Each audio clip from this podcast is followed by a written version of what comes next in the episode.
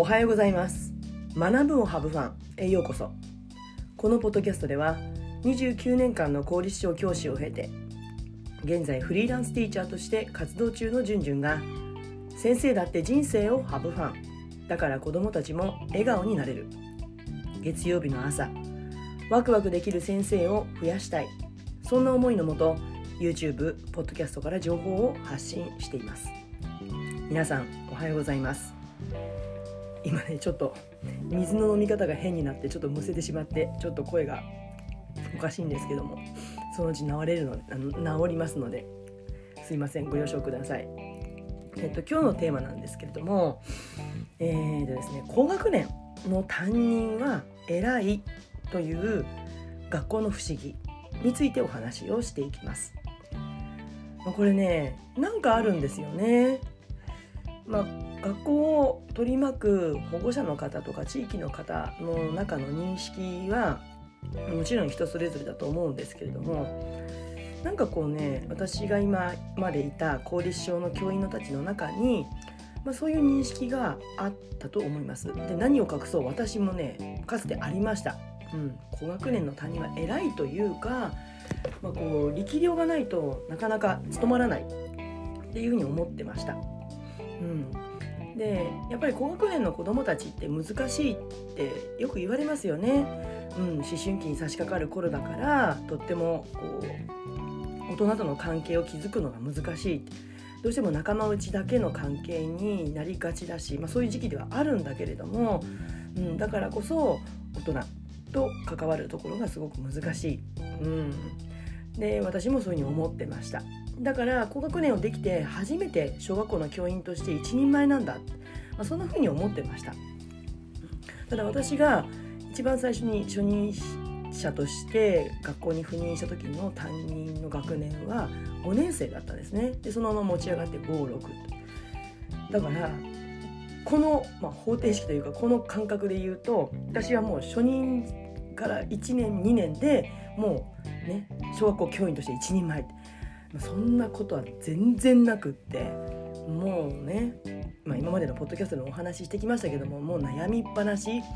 うん、今考えてもちょっと、うん、本当に子供たちには申し訳なかったなってことがいっぱいあるですね。でももその分も一生懸命取り組んだっていうのはもう自分に胸を張って言えることなんですけれども、うん、だから 高学年を持ったあの2年間で自分が一人前になったなんていうのはもう全く思ってません。ただ多かれ少なかれ多くの教員たちの中にそういった感覚高学年を担任できて初めて教員として一人前という意識があるのは確かではないかなと思います。ただその事実とね高学年を担任する教師が偉いとか力量があるっていう捉え方はやっぱり偏りがあると私は思ってます。でこれね本当面白い言い方なんですけれどもうん多分教員じゃない方からしたら「え何それ?」っていうふうに思われるかもしれないんですけど ただ最近はね若い先生たちの口からはこういうことを聞かないので、まあ、私と同年齢周辺か年上の方がすごく多いのかもしれません、まあ、こんな会話です例えば私がね A 先生に対して A さんに対して A さんこれまで何年生を担任していらっしゃったんですか？って聞きます、そうするとその A さんは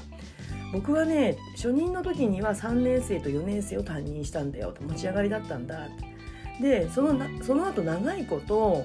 ずっとねゴロゴロしてたんだよねっていう言い方をされるんです。そうなんです。このねゴロゴロという言葉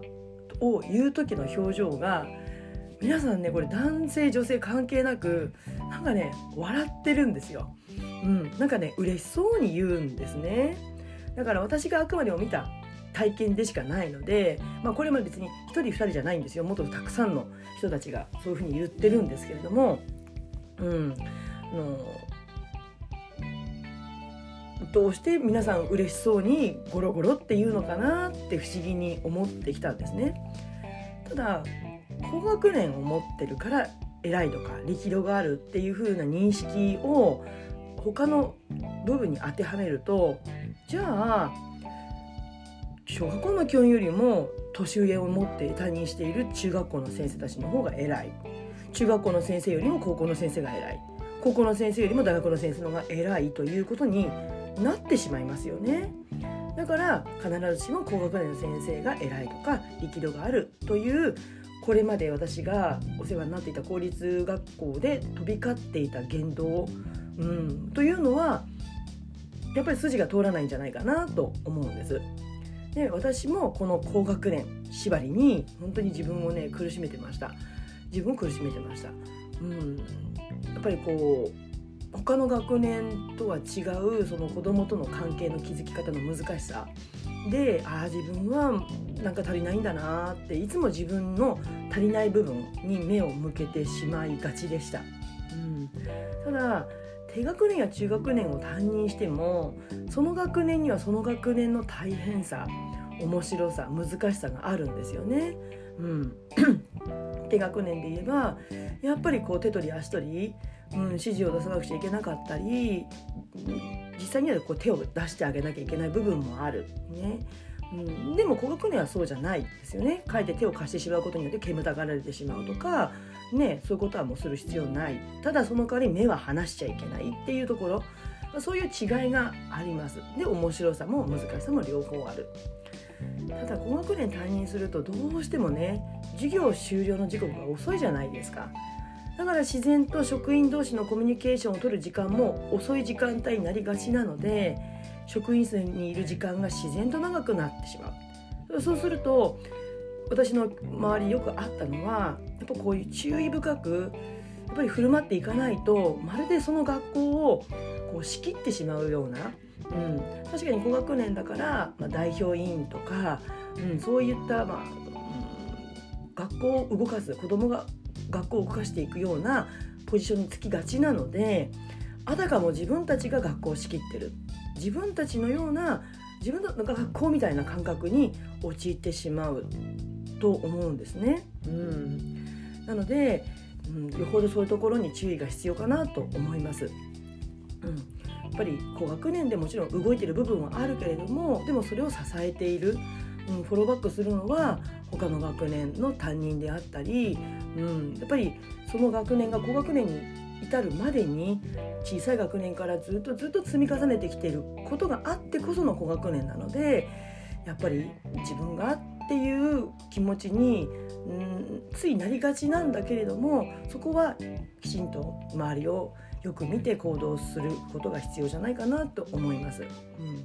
でもちろんね高学年を担任するってことは時間的にも精神的にもしんどいことがあるのは確かです。それによって学級崩壊などの、まあ、その担任の教師人生を左右するような出来事が起こりやすいのは間違いないです。ただだからといってそういう状況になった方が教師不適格というわけで私は決してないと思うんです。うん、私もたくさんそういう方見てきましたけれどもご一緒させていただいたけれどもその先生が教師としてなんだろう、うん、力がないとかそんな方全くないんですね。他の学年だったらその年だったらある年だったらすごく力を発揮されてたっていうことは私はたくさん見てきました。だから対応の仕方をほんの少し間違えてしまったり自分らしさが発揮できなかったりとかまあ、改善の余地でもそれは誰しもあることですよね私もあります、うん、今子供たちと関わっていてもちろんこの年になってもこの経験年数でも日々悩むことはいっぱいあります。でもそれって改善していくことなので、うん、今日こそ今日よりも明日っていう気持ちで切り替えて子どもたちに向き合うっていうのはどの学年でも同じだと思ってます、うん、だから過去の私のように高学年がうまくいかないなっていうことで必要以上に自分を責めたり自分を否定したりすることは全く意味のないことだと思います。うん、でこれよく言われるんですけども高学年を担任したからといって低学年の指導ができるかといったらこれまたそうとは言い切れないのが面白いところなんですよね。うんここまでの話をまとめていくと小学校の教師だからもちろん1年生から6年生まで担任できた方がやっぱり発達や学習の系統性を把握できるので、うん、子どもたちに接することができるから系統性を踏まえた上で子どもたちと接することができるので、まあ、望ましいとはもちろん思います。うん、私も長い間4年生を担任することができなかったんですね。なんかそこがポコッと空いてしまったんです。だから4年生を担任した時にあ4年生の大変さ面白さってこういうところなんだなって本当によく分かったんですね。うん。だからどの学年を担任することも必要だ。ただ教師も人間なのでやっぱり高学年が得意な方と低学年が得意な方中学年だからこそ力が発揮できるっていう方が得意分野があるっていうのはこれは間違いないと思うんですね。だから1年生から6年生まで担任できた方がいいっていうこともあるんだけれどもでも、うん、自分の得意不得意を意識して苦手意識を克服するよりも自分の得意を発揮する方に考え方をシフトしていった方が子供も幸せだし教師自身も幸せなんじゃないかなって思います。はい今日は高学年の担任は偉いという学校のね不思議についてお話をしました。この音声コンテンツは月水金曜日の週3回ポッドキャスト学ぶをハブファン YouTube チャンネルじゅんじゅんブログで配信していますので気に入っていただけたらぜひチャンネル登録フォローお願いします。YouTube、Spotify の概要欄には私の SNS 情報一覧のリンクが貼ってあります。その中に LINE 公式のリンクもありますのでぜひお友達登録してください。これから行うイベント企画などの詳細などもこちらから配信していますのでぜひよろしくお願いします。それでは次回のポッドキャスト YouTube まで Let's have fun! バイバイ